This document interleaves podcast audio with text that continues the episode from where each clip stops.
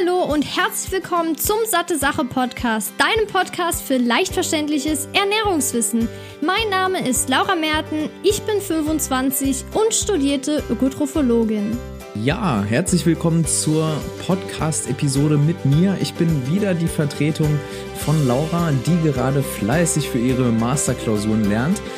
Und erstmal will ich alle neuen Hörer und Hörerinnen hier begrüßen, die zum Beispiel über den Artikel im Food Forum Magazin auf uns gestoßen sind. Erstmal ein Willkommen bei Satte Sache und an alle anderen Willkommen zurück im Podcast.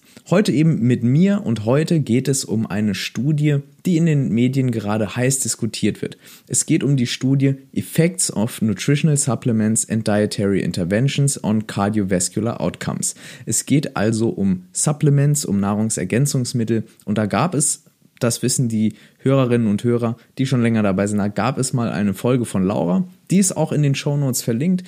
Könnt ihr auch gerne wieder reinhören. Da ging es darum, welche Supplements denn sinnvoll sind und warum. Und jetzt hat sich eben diese Studie angeschaut, ja, wie Nahrungsergänzungsmittel wirken, sind sie effektiv und vielleicht sogar gefährlich. Und die Medien haben inzwischen darüber geschrieben, die ist jetzt von wenigen Tagen erst rausgekommen, veröffentlicht worden in den Annals of Internal Medicine. Das ist ein recht angesehenes ähm, Magazin, eben ein Journal, ein wissenschaftliches jo Journal und das ist ein Review und die Presse ist sich einig, Nahrungsergänzungsmittel sind in der Regel unnötig und vielleicht sogar gefährlich. Ich dachte mir, es wäre vielleicht gut, sich die Studie mal näher anzugucken und dann mit dir Schritt für Schritt durchzugehen, was eigentlich ja untersucht wurde, wie das Ergebnis tatsächlich aussieht und was man daraus dann schlussfolgern kann. Denn ganz so einfach, wie manche Medien das jetzt runtergebrochen haben, ist es dann doch nicht. Und im Anschluss dieser ähm, Besprechung der Studie, also am, in der zweiten Hälfte der Episode, will ich dann nochmal näher darauf eingehen, warum sich so viele Ernährungsstudien eigentlich widersprechen und wieso es so viele gegensätzliche Empfehlungen zu, in Anführungsstrichen, gesunder Ernährung gibt, weil irgendwie scheinen wir die tatsächlich beste Ernährungsform ja noch nicht gefunden zu haben, sonst gäbe es ja nicht irgendwie gefühlt tausend verschiedene Empfehlungen. Und darum soll es eben auch gehen. Aber zunächst schauen wir uns mal die Studie an. Die findet ihr oder findest du auch als Link dann wieder in den Show Notes beziehungsweise in der Beschreibung, falls du das jetzt bei YouTube hörst. Die Studie heißt eben Effects of Nutritional Supplements and Dietary Interventions on Cardiovascular Outcomes. Ist von Kahn und vielen, vielen weiteren Autoren. Der Aufbau der Studie ist wie folgt. Wir haben es hier mit einem Review zu tun. Das heißt, es wurden keine eigenen Daten erhoben. Das ist vielleicht ganz wichtig auch zu wissen.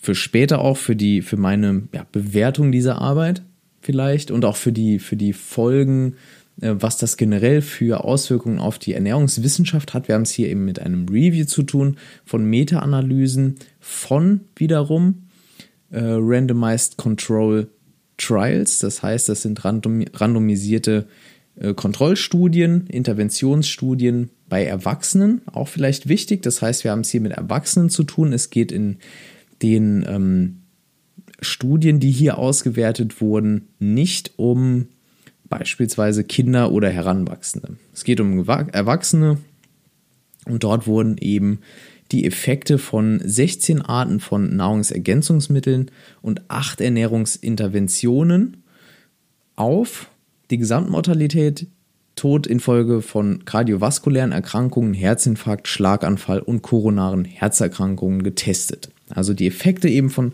Nahrungsergänzungsmitteln, aber auch, und das ist auch wichtig vielleicht, von Ernährungsanpassungen, ja, also Ernährungsinterventionen.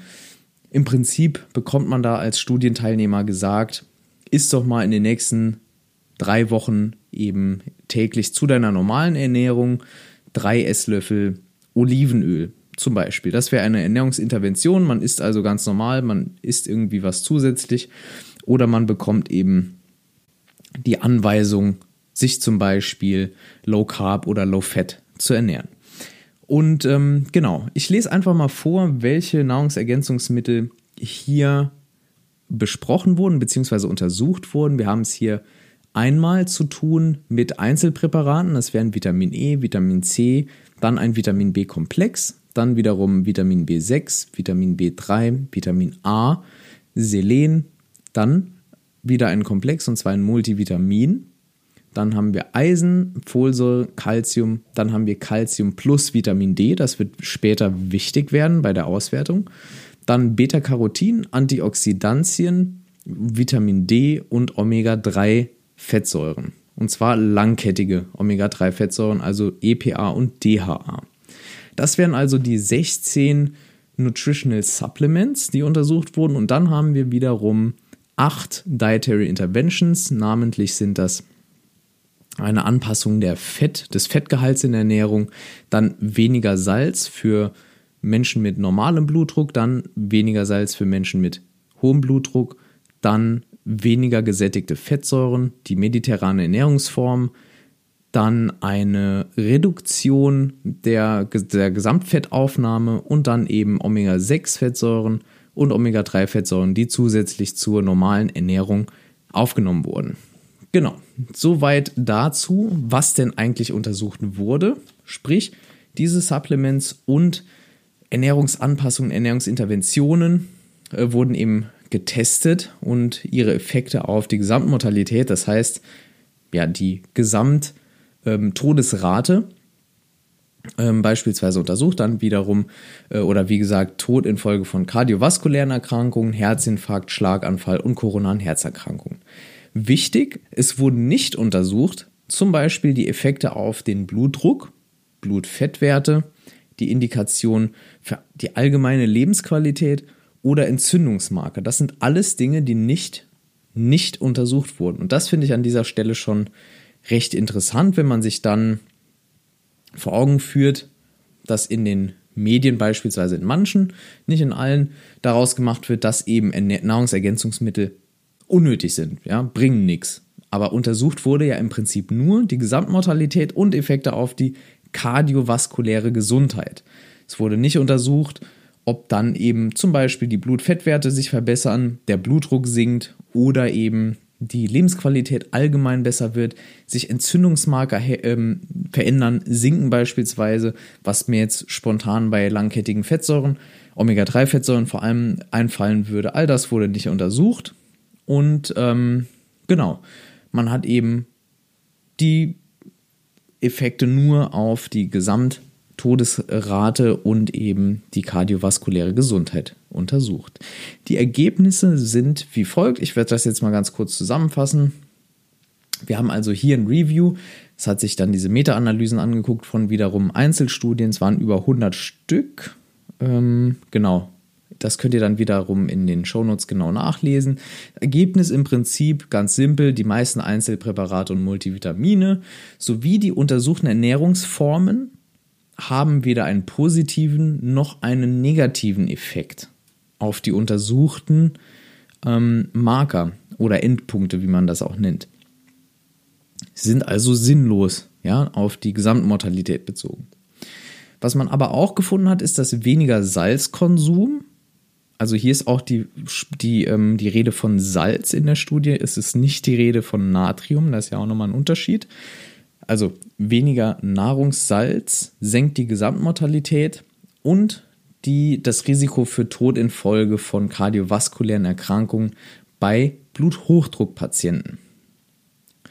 Ein weiteres Ergebnis ist, dass langkettige Omega-3-Fettsäuren, also EPA, DHA, sich schützend auf Herzinfarkt und koronare Herzerkrankungen auswirken und Folsäure protektiv auf Schlaganfall wirkt, auf das Risiko für Schlaganfall.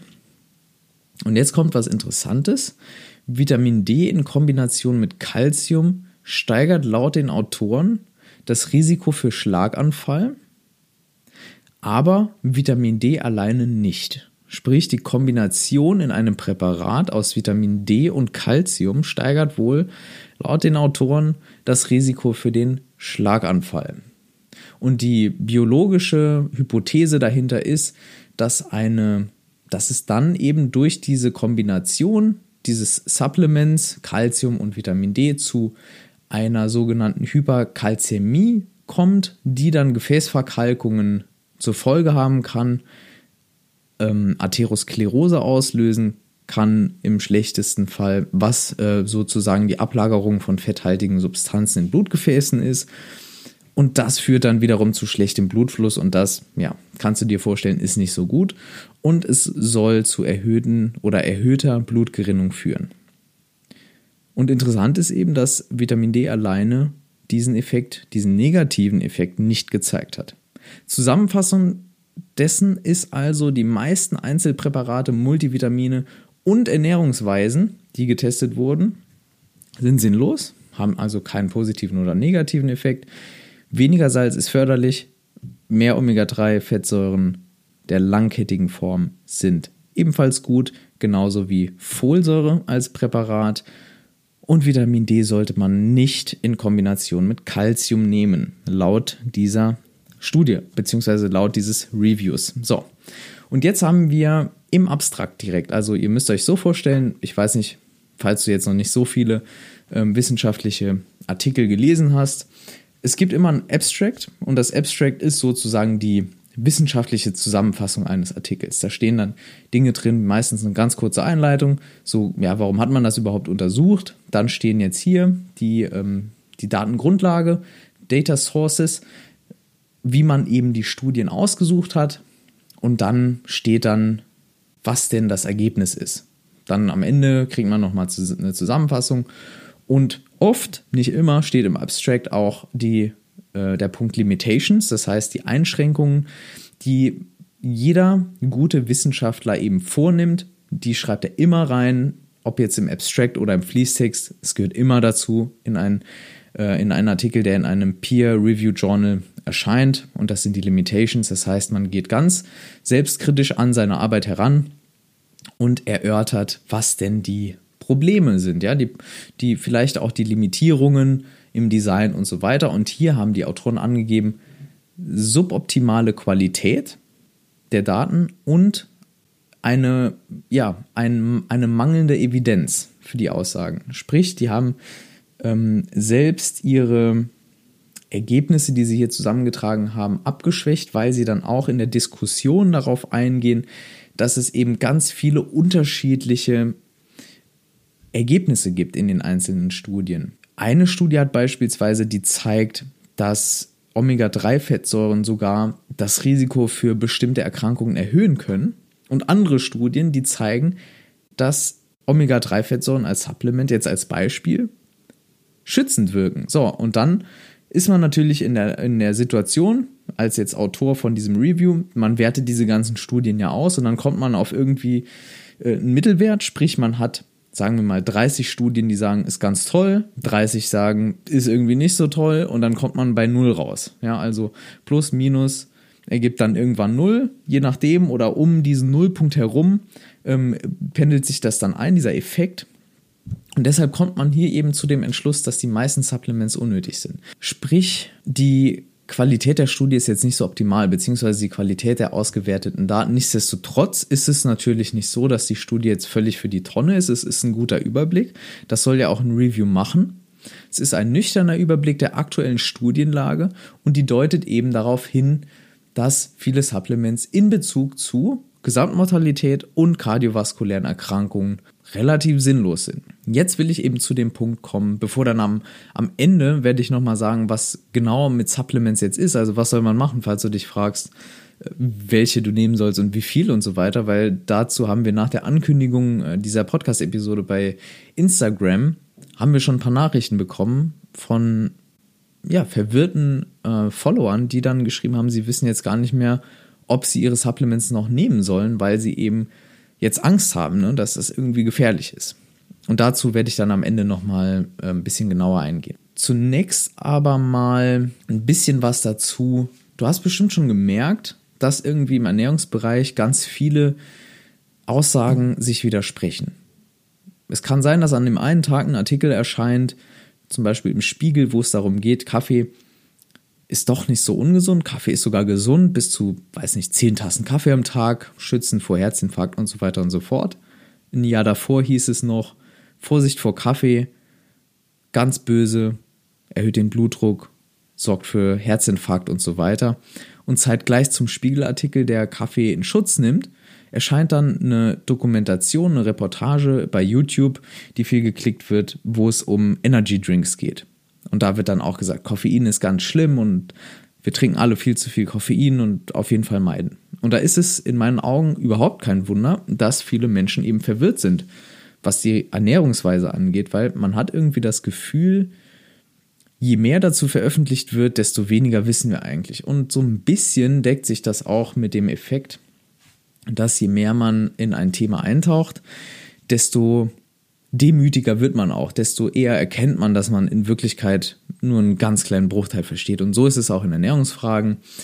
Es ist so, ich habe das Ganze jetzt aufgeteilt in die Studien an sich der Ernährungswissenschaften und dann nochmal in Medien und Aussagen über diese Studien. Und erstmal müssen wir uns natürlich immer wieder klar machen, dass die Ernährungswissenschaften eine sehr junge wissenschaftliche Disziplin ist und die deutlich weniger wissenschaftliche Tradition hat als sowas wie Mathematik und Physik. Ja, und außerdem haben die Ernährungsstudien es mit einem sehr komplizierten Untersuchungssubjekt zu tun. Und das ist nicht das Lebensmittel zum Beispiel, sondern das sind wir, wir Menschen. Denn Lebensmittel kann man recht gut auf ihre Inhaltsstoffe untersuchen, beispielsweise in vitro, also im Reagenzglas, so ganz grob gesprochen, kann man ganz gute Studien durchführen, und zum Beispiel testen, wie bestimmte Inhaltsstoffe auf bestimmte Zellen, zum Beispiel Krebszellen, Tumorzellen wirken. Aber wir sind halt eben keine Petrischale und ganz so einfach ist es halt nicht. Und wir sind halt ein sehr, sehr kompliziertes, sehr, sehr komplexes Untersuchungsobjekt, also wir Menschen jetzt. Und damit muss eben die Ernährungswissenschaft, genauso wie viele andere wissenschaftliche Disziplinen, erstmal fertig werden. Und das ist gar nicht so einfach, weil die meisten Aussagen über eine oder die meisten Ernährungsempfehlungen basieren tatsächlich darauf, dass man sich eine große Kohorte von Menschen anschaut, sagen wir mal 100.000, 200.000, 300.000 und die zum Beispiel zu einem Zeitpunkt befragt, per Fragebogen vielleicht ein paar Marker nimmt, Blutmarker, zum Beispiel den Status der Blutfettwerte und den Blutdruck misst von mir aus und das Ganze kann man ja dann nochmal fünf, alle fünf Jahre wiederholen und dann kommt man zu irgendeinem Ergebnis. Das Problem daran, an diesen Beobachtungsstudien, ist, dass, ähm, wie soll ich sagen, Menschen neigen dazu, zum Beispiel in Fragebögen entweder bewusst oder unbewusst ein bisschen zu flunkern. Und unbewusst passiert das ganz einfach. Wenn ich dich jetzt frage, was hast du vor drei Tagen gefrühstückt, dann musst du jetzt erstmal überlegen. Also mir fällt es jetzt schon schwer, zu überlegen, was ich heute Morgen gefrühstückt habe. Und genau so ist es dann auch in den Fragebögen. Viele Menschen erinnern sich einfach nicht genau daran, was sie gegessen haben. Und das ist eben ein sehr großer Kritikpunkt an diesen Beobachtungsstudien. Dessen muss man sich eben bewusst sein. Und deshalb gibt es aber auch klinische Interventionsstudien. Am besten noch mit einer Placebo-Gruppe, wo es eben zum Beispiel zwei Gruppen gibt. Die eine Gruppe bekommt ein Präparat, Vitamin C zum Beispiel, die andere Gruppe bekommt auch ein Präparat, da ist aber irgendwie nichts drin. Ja, das ist irgendein Pulver ohne Effekt und dann wird eben gemessen anhand von am besten Blutmarkern, also so sogenannten Surrogatmarkern, wie sich bestimmte Dinge, bestimmte Werte im Blut verändern. Wird irgendwas positiv beeinflusst, wird irgendwas negativ beeinflusst, bleibt es ohne Effekt. Das Problem ist, man hat oft nur eine Momentaufnahme, auch bei diesen Interventionsstudien. Auch wenn die wunderbar placebo-kontrolliert sind, doppelblind, sprich niemand weiß, wer Placebo-Gruppe ist und wer keine Placebo-Gruppe ist, trotzdem gibt es ein Problem. Und zwar ist es das Problem, dass man immer nur einen bestimmten Zeitpunkt untersucht. Und das liegt daran, dass man Menschen nur gegen ihren Willen bis zu ihrem Tod irgendwo einsperren kann und untersuchen kann, wie sich eine Ernährungsform tatsächlich auf ihre Gesund Gesundheit und auf ihre Mortalität auswirkt. Das ist eben ein Problem der Ernährungswissenschaften an sich. Das liegt aber jetzt nicht an den Ernährungswissenschaften, sondern an dem Untersuchungssubjekt und Objekt. Und im besten Falle nimmt man, weil man eben über diese ganzen Problematiken schon Bescheid weiß. Es ist jetzt auch nicht so, dass irgendwie gar kein Ernährungswissenschaftler Bescheid wüsste, dass, dass das irgendwie kompliziert ist. Die wissen das alle und deshalb kombiniert man Ergebnisse von Interventionsstudien, beispielsweise diese Randomized Control Trials, wie jetzt hier, die untersucht wurden in dieser Supplement-Studie, mit Kohortenstudien, also mit Beobachtungsstudien, wo man dann 300.000 Menschen auf einmal untersucht mit Fragebögen, ja, wo man aber dann auch keine Kausalität feststellen kann, sondern nur eine Korrelation, also eine zeitgleiche Häufung zum Beispiel.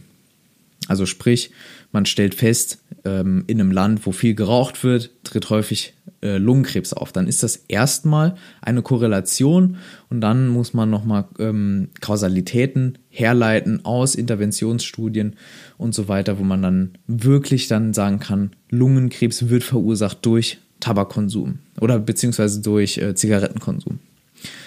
Genau, also man muss immer darauf achten, das vielleicht kannst du mitnehmen auf jeden Fall bei Studien. Frag dich immer, wer wurde in welchem Kontext wie untersucht. Ja, also wer, in welchem Kontext und wie. Das Problem ist nämlich, wenn jetzt eine Gruppe untersucht wurde von, sagen wir mal, Frauen über 65 und dann wird da irgendwas festgestellt, und dann ist das ja auch super für aber genau diese Altersklasse. Das heißt, das Ergebnis dieser Studie kannst du, wenn du jetzt eine Frau bist, Mitte 20 zum Beispiel, kannst du das nicht unbedingt auf dich anwenden. Ne? Und da musst du eben aufpassen, also das wäre das Wer. Wer wird in welchem Kontext wie untersucht. Genau.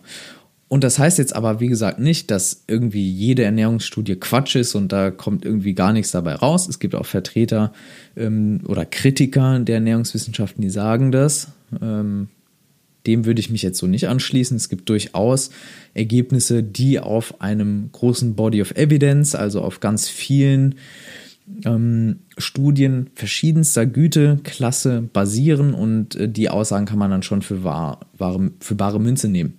Aber es gibt eben bestimmte Dinge, die man im Hinterkopf behalten sollte. Und bei Interesse kann ich dir empfehlen, die Seite Retraction Watch. Da geht es darum, ähm, ist auch verlinkt in den, in den Show Notes. Da geht es darum, da führen eben ähm, verschiedene Wissenschaftler der ganzen Welt Studien auf oder Journalartikel auf, die vom Journal dann irgendwann zurückgezogen wurden, weil eben die Qualität im Nachhinein doch bemängelt wurde. Und das ist zum Beispiel auch der Fall bei einer der wichtigsten Studien zur mediterranen Ernährungsweise. Also ein Tipp von mir bei Interesse retractionwatch.com einfach mal eingeben und da ähm, mal nach Ernährungsstudien suchen. Der andere Punkt, warum sich jetzt ja, so viele Ernährungsempfehlungen widersprechen, warum sich Empfehlungen zu Supplements widersprechen, Empfehlungen zu sonst irgendwelchen Trenddiäten widersprechen, sind Medien und allgemein Aussage über Studien und über Ernährungswissenschaften im Allgemeinen. Und das ist ein Punkt, den darf man nicht vergessen und nicht ähm, vernachlässigen, weil die wenigsten Menschen lesen wirklich die Studien und in den Studien, habe ich ja schon gesagt, sind die Wissenschaftler angehalten von ihren Co-Wissenschaftlern, die ja diese Studien dann Korrektur lesen sozusagen, dass sie auf die, ähm, dass sie auf Kritikpunkte selbst aufmerksam machen. So, aber da jetzt die wenigsten Menschen wirklich äh, so wissenschaftliche Journals abonniert haben und die regelmäßig lesen, sind wir natürlich auch auf die Medien angewiesen. Und hier gibt es dann das Problem. So, und zwar Influencer, Blogger, Buchautoren, aber auch traditionelle Medientreibende sind ein anderer Grund für so viele unterschiedliche Aussagen und für diese ganze Verwirrung. Und dafür gibt es ganz viele Erklärungen. Ich habe jetzt mal ein paar aufgeschrieben, die ich ganz interessant finde. Und zwar Punkt 1, eine eigene Agenda zu haben. Zum Beispiel habe ich kürzlich bei uns bei Instagram Satte Sache äh, ein, eine, so einen Infopost gemacht zum Thema Stoffwechselkur. So, und da habe ich gesagt, Stoffwechselkur ist irgendwie nicht so cool, wir finden das überhaupt nicht gut, sinnlos, kostet nur unnötig viel Geld und man kann auch irgendwie anders an das Ziel kommen. So. Und dann kam ein Kommentar, verschiedene kritische Kommentare darauf hin. Ähm, und einer war eben, ich soll mir doch mal einen bestimmten Journalisten angucken, der wäre sehr renommiert in Deutschland und ein Medizinjournalist. Und der würde eben sehr positiv über die Stoffwechselkur berichten. So, und dann habe ich das gemacht. Ich habe genau das gemacht. Ich habe mir diesen Journalisten angeschaut und es hat nicht lange gedauert, da habe ich A gesehen, dass er verschiedene Bücher über die Stoffwechselkur geschrieben hat. Und zwar keine Stoffwechselkur Pro- und Contra-Bücher, sondern so geht die Stoffwechselkur nach dem Motto quasi. Also Anleitungen zur Stoffwechselkur. Und auf seiner Seite sieht man, okay, der Kollege verdient Geld. Ähm, mit der Stoffwechselkur ist involviert in verschiedene ja, Projekte oder Unternehmen, weiß ich nicht genau. Auf jeden Fall ist es kein unabhängiger Journalismus, der da betrieben wird und somit auch keine unabhängige Quelle, um sich zu informieren. Und das ist auch so was, hinterfrag immer die Agenda der Menschen, die darüber schreiben, was sie da schreiben. Ja. So, dann anderer Punkt, Unwissen ganz klassisch. Das ist, ich unterstelle jetzt auch überhaupt keine böse Absicht.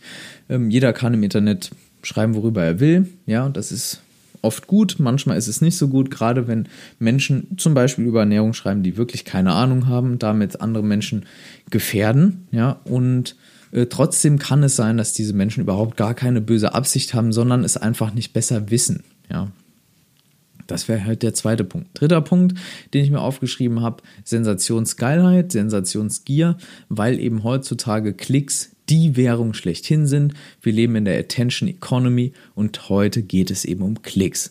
Ja, wo sind die Augen? Was wird gelesen? Alles wird gemessen, alles wird monetarisiert. Gut, wir leben halt in dieser Welt. Ich finde es jetzt auch nicht so wunderbar, ne, dass alles irgendwie danach gemessen wird, ähm, wie, wie, viele Klicks es bekommt, weil dann kommen ganz viele Clickbait-Sachen raus, ganz viel schlecht recherchierter ja, Kram eben den man wirklich am besten im Papierkorb äh, deponieren würde. Aber so ist es halt. Wir leben in dieser, in dieser ähm, Zeit und es geht ganz viel um äh, Sensationsgier und da natürlich verkaufen sich Headlines, also Überschriften, wo steht, alle Nahrungsergänzungsmittel sind schlecht, verkaufen sich besser als eine kritische Übersicht über alle Nahrungsergänzungsmittel und ihre Effizienz oder Effektivität.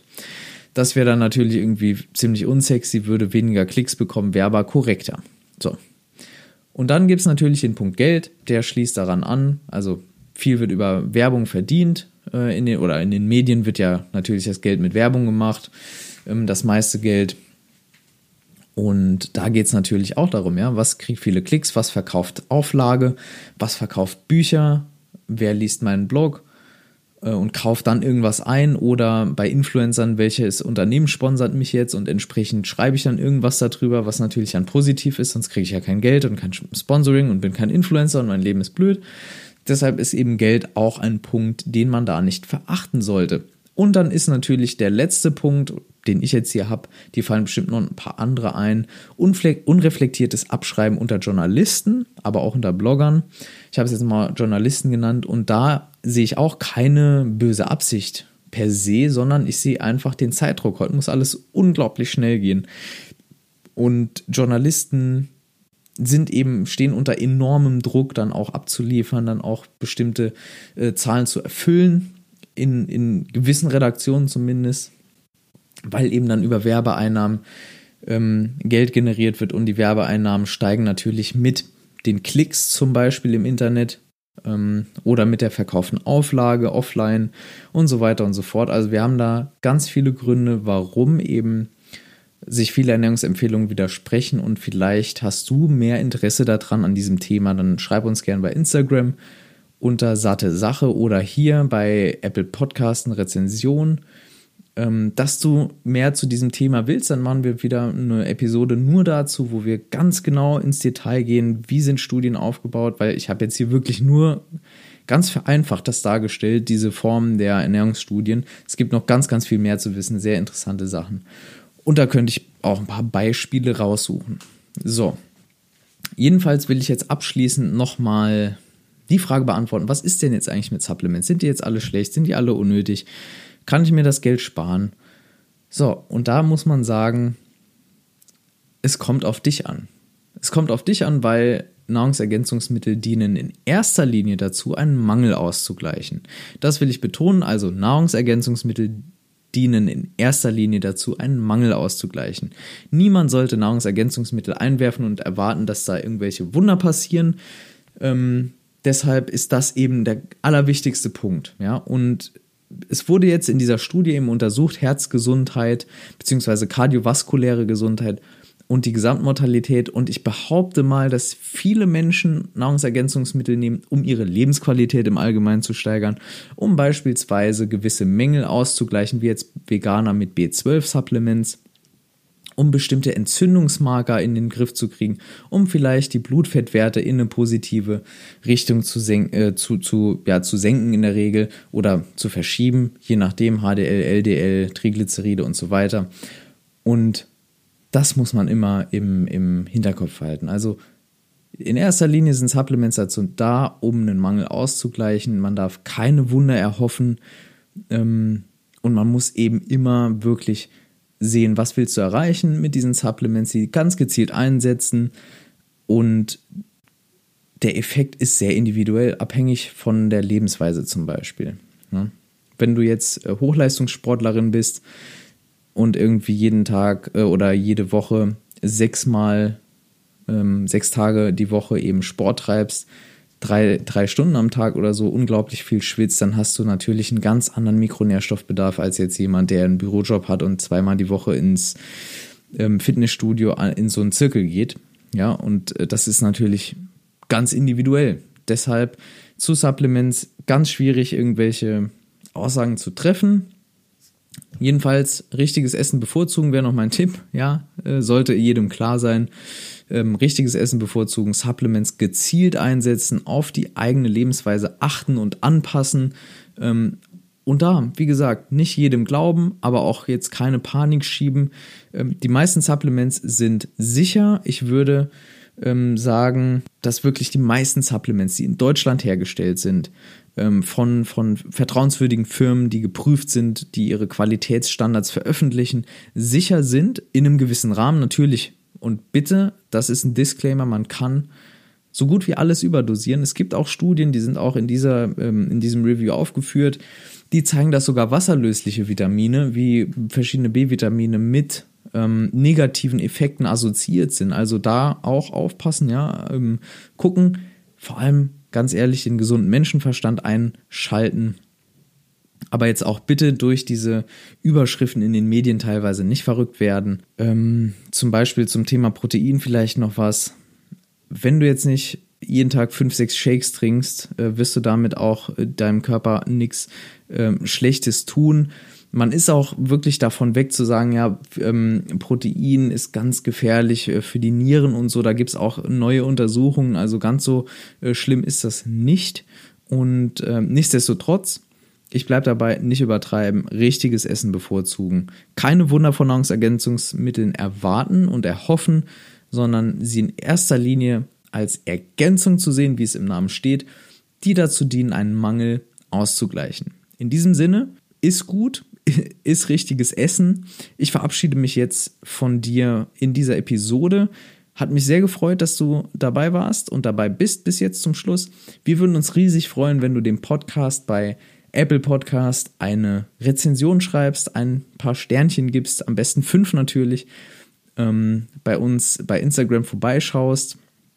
Und die Rezensionen dienen eben dazu, dass der Podcast sichtbarer wird. Ja, wir haben kein Werbebudget, wir verdienen damit kein Geld, wir wollen aber Aufklärung betreiben und da sind wir natürlich auch auf dich als Hörer oder Hörerin angewiesen, dass du uns da irgendwie unterstützt und da freuen wir uns natürlich riesig über jede Rezension oder wenn du sogar den Podcast mit deinen Freunden und Bekannten teilst.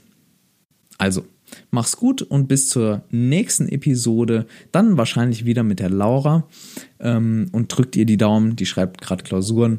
Also bis bald, mach's gut, ciao.